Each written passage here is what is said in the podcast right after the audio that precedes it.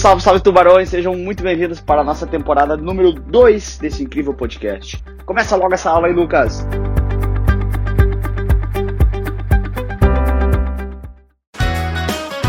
Vem comigo, seja bem-vindo mais uma vez. Estamos aqui para falar sobre previdência privada e suas taxas. Muito importante, porque isso afeta diretamente a sua rentabilidade lá no, no plano de é, previdência, tá? Vamos junto, tamo junto até o final. Vamos falar sobre esse carinha aqui que é o seguinte. Deixa eu pegar aqui minha canetinha, bora. Bom, o que, que é a ideia básica, né? Como tu bem sabe, né, plano de previdência, aquilo que a gente já viu ali na, na introdução, coloca uma grana dentro de um plano de previdência para resgatar lá quando, teoricamente, né? Você resgata quando você quiser, claro, mas teoricamente você vai resgatar quando uh, você ficar um pouco mais velhinho para complementar a tua aposentadoria uh, oficial. Ok, só que quando tu coloca neste fundo, porque querendo ou não, o plano de previdência é igual um fundo de investimento, né? Ele vai pegar esses recursos, esses ativos vai apli aplicar, é bom, né? Vai aplicar.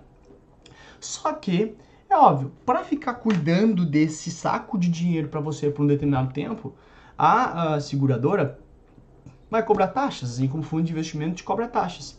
E as taxas são razoavelmente parecidas. Só que aqui a diferença é que, por exemplo, não pode taxa de performance e não pode taxa de saída. Então, antes podia, agora não pode mais. Então, não pode. Lá no fundo convencional tem a taxa de entrada, taxa de saída, taxa de administração e taxa de performance. Aqui só tem a taxa de uh, administração e a taxa de entrada ou carregamento, que é a mesma coisa. Não tem performance e não tem taxa de saída, ok? Beleza. Então, Quais são as taxas possíveis, que a gente já falou? A taxa de administração e a taxa de carregamento. Então, vendo no detalhe cada uma delas. Ok, vamos mudar um pouquinho? Feito.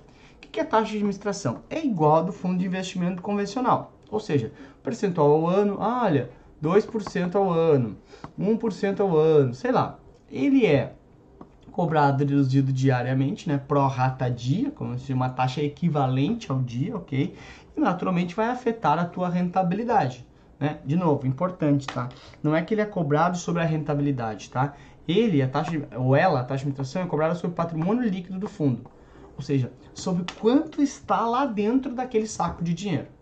Mas ele afeta a rentabilidade. É óbvio, né? Porque na, na prática, olha, ganhei, uh, uh, saiu de 100 mil, foi para 150 mil, ó, ganhei, ganhei 50 de rentabilidade. Não, porque um pouco né, desse total eu tenho que deixar para o administrador do fundo.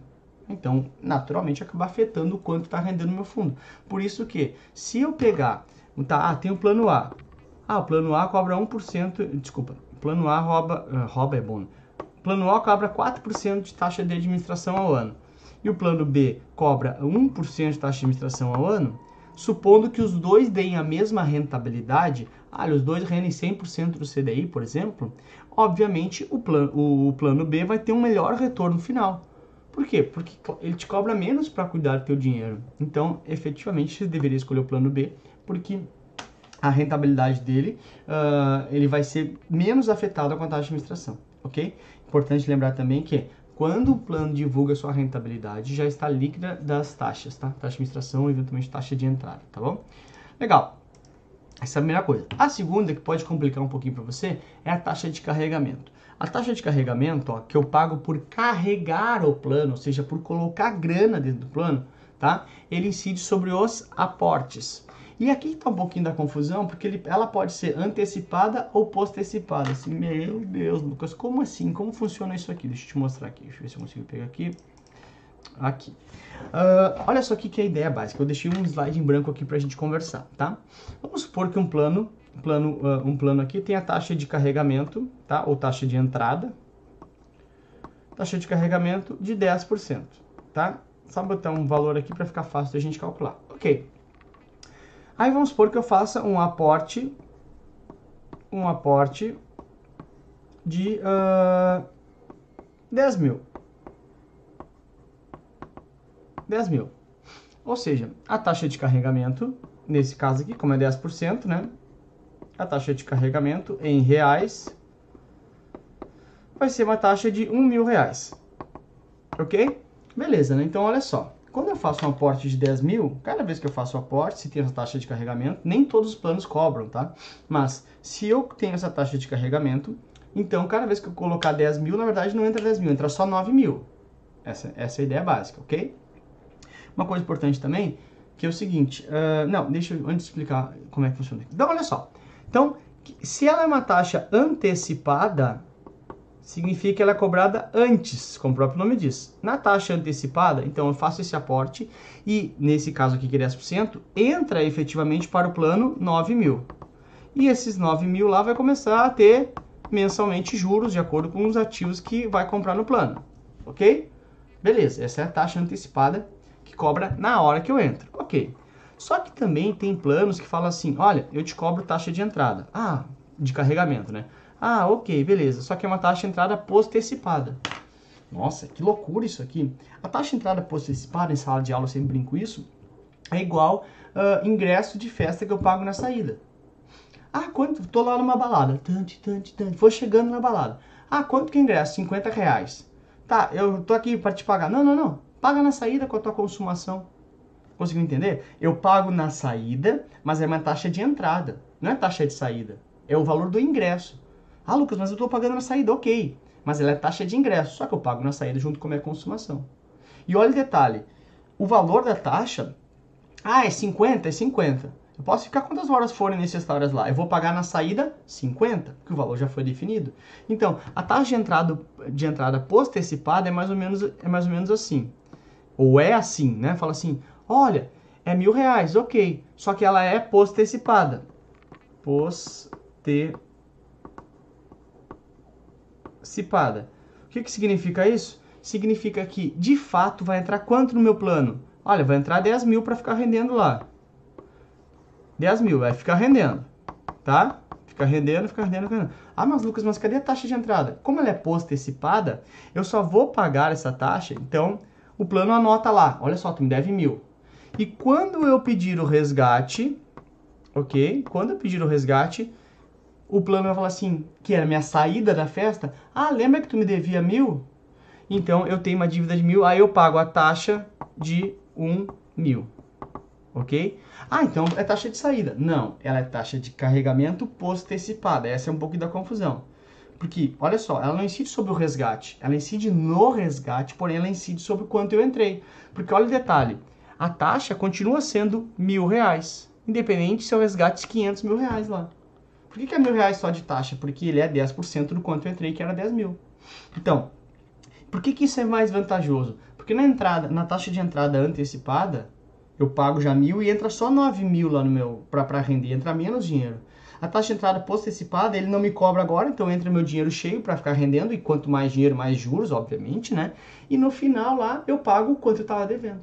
Então é igual o ingresso da festa. Quanto que é para entrar? 50 reais. Se eu ficar uma hora ou ficar 50 milhões de horas, eu pago os mesmos 50. Porque não é sobre a saída o valor, é sobre, sobre a entrada, é 50 reais fixo. Aqui também, ele anota uma dívida de mil, e ele me cobra na saída, porque é postecipada. Então ela é melhor porque fica mais dinheiro dentro do, do fundo, do saco de dinheiro rendendo. Taxa de entrada postecipada é isso. Então cuidado. Mesmo na taxa de carregamento postecipada, ela não incide sobre o resgate. Ela, a base de cálculo é o, o aporte. Ela incide no ato, ela vai ser cobrada no ato do resgate, mas incide sobre o aporte. Tanto é que aqui, mesmo com o resgate que for, eu vou pagar mil reais, porque é uma taxa postecipada. Essa é a ideia, tudo bem? Aí, tem uma coisa também que é o seguinte, tá? Deixa eu te explicar aqui, que, uh, que é um conceito, na verdade, que é na questão que tá ali na frente, tá? Vamos supor, olha, tá aqui os participantes do fundo, tá? Os participantes do fundo, tá? E eles pagam, naturalmente, cada um paga, né, a sua taxa de administração, tá? Durante um determinado ano, o fundo arrecadou de taxa de administração, sei lá, vou inventar um número aqui, tá? 100 mil. Né? Então, essa aqui, deixa eu até voltar aqui para botar de outra cor aqui. O fundo arrecadou 100 mil. Ops. O fundo arrecadou 100 mil de taxa de administração, tá? 100 mil. Isso aqui é a receita do fundo. Receita. Bacana. Aí o que acontece na prática? O fundo vai ter as suas despesas também né? O, o, fundo, né? Então, olha, teve de despesas durante o ano, salário das pessoas, tal, tal, tal. Teve de despesas uh, e uma parte do lucro que ele queira, sei lá, uh, 40 mil. 40 mil, né? De despesa. Ou seja, na prática aqui, ele teve um lucro de 60 mil. 60 mil. Isso aqui se chama de excedente financeiro, ou seja, quanto excedeu para o fundo funcionário, tá? Excedente financeiro. Excedente financeiro. Aí o que acontece? Tem fundos que falam assim, o cotista, o excedente financeiro, ou seja, quanto eu lucrar, parte disso vai para você. Então, esses 60 mil, eu vou pegar o seguinte, olha, uh, sei lá, 50 mil é lucro meu, que é do fundo, para sobreviver, e 10 mil eu vou devolver para você. Ou seja, volta lá para a carteira do fundo, como se fosse uma devolução para o cotista. Então, eu pego, boto em dinheiro e compro mais ativos para você. Então, na prática, um fundo não é obrigado, tá? Ele pode, isso é uma vantagem para o cotista. Ele fala assim: ah, o excedente financeiro eu te devolvo 10%. O excedente financeiro eu te devolvo 20%, sei lá. Então tu fica sabendo assim: olha, o fundo se der lucro, ou vai dar lucro, né? Mas parte do lucro ele volta para mim. Então, é uma ideia mais ou menos de, olha, tu vai participar do lucro. Então, quanto maior ele distribuir de excedente financeiro, melhor para o cotista, obviamente, tá? Nem todos os fundos fazem isso, tá? Aí, naturalmente, isso chega aqui na prova, caiu na minha prova exatamente assim, ele fala o seguinte. Mônica quer fazer aportes mensais para uma previdência complementar. E no futuro irá transformar o benefício renda vitalícia em um plano que utiliza a tábua atuarial BRMS. Tábua atuarial é a tábua de expectativa de vida, tá? Que vai falando assim, olha, expectativa de vida de pessoas, tal, tal, tal, nesse momento, então tábua atuarial. Por quê? Porque ele fala, depois que ele transforma em renda vitalícia, tem que ver a expectativa de vida para ver quanto tempo essa pessoa vai teoricamente durar. Mas aqui ele nem entra no detalhe da tábua atuarial. Vocês pegam, ai, tábua atuarial, caiu tábua... Não, essa questão não é sobre tábua atuarial, quer ver? Olha só, nesse caso, no período de diferimento do plano, ou seja, período que ela está pagando o plano, tá? Ela deveria escolher um plano que cobre alguma taxa de carregamento maior ou menor, alguma taxa de administração maior ou menor e que tenha uma distribuição do excedente financeiro maior ou menor. O excedente financeiro é aquela parte do lucro que ele redistribui para o cotista. As lacunas devem ser substituídas respectivamente por. Pausa o vídeo agora e dá uma lida nessa questão para tu tentar fazer com calma. Pausou? Não, eu tô aqui ainda, calma. Então vamos lá. O que acontece é o seguinte, meu, tu quer uma taxa de carregamento maior ou menor? Eu quero uma taxa de carregamento menor, porque daí entra mais dinheiro para dentro do fundo.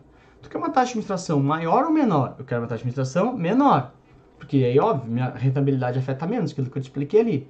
E olha só, a distribuição do excedente financeiro, que é o lucro que ele vai me devolver. Nem todos fazem, mas eu quero que ele me devolva mais parte do lucro ou menos? Mais, né? Então eu quero um excedente financeiro com distribuição maior. Então, menor, menor e maior. Portanto, letra B de Brasil. Óbvio que eu não quero. Meu, só com as taxas tu mataria isso aí, né? A taxa de administração, quanto maior, quanto menor, melhor, né? Pra mim. Claro, talvez. Ah, tem que escolher um fundo que tem uma taxa de administração maior, para o cara é melhor, sei lá o gestor é melhor. Mas, via de regra, matematicamente falando, um, um, uma taxa de administração menor é melhor. Mesma coisa para taxa de carregamento, que eu pago menos pedágio para andar na estrada.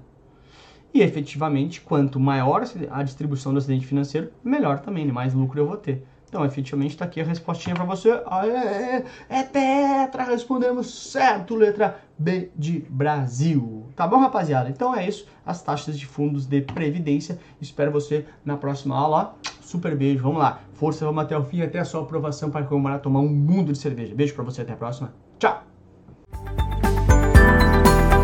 Muito obrigado por ter ouvido esse podcast. Espero que tenha sido bastante legal para você. Te espero nas minhas redes sociais com muito mais conteúdo. Tamo junto, galera. Bora pra cima virar tubarão.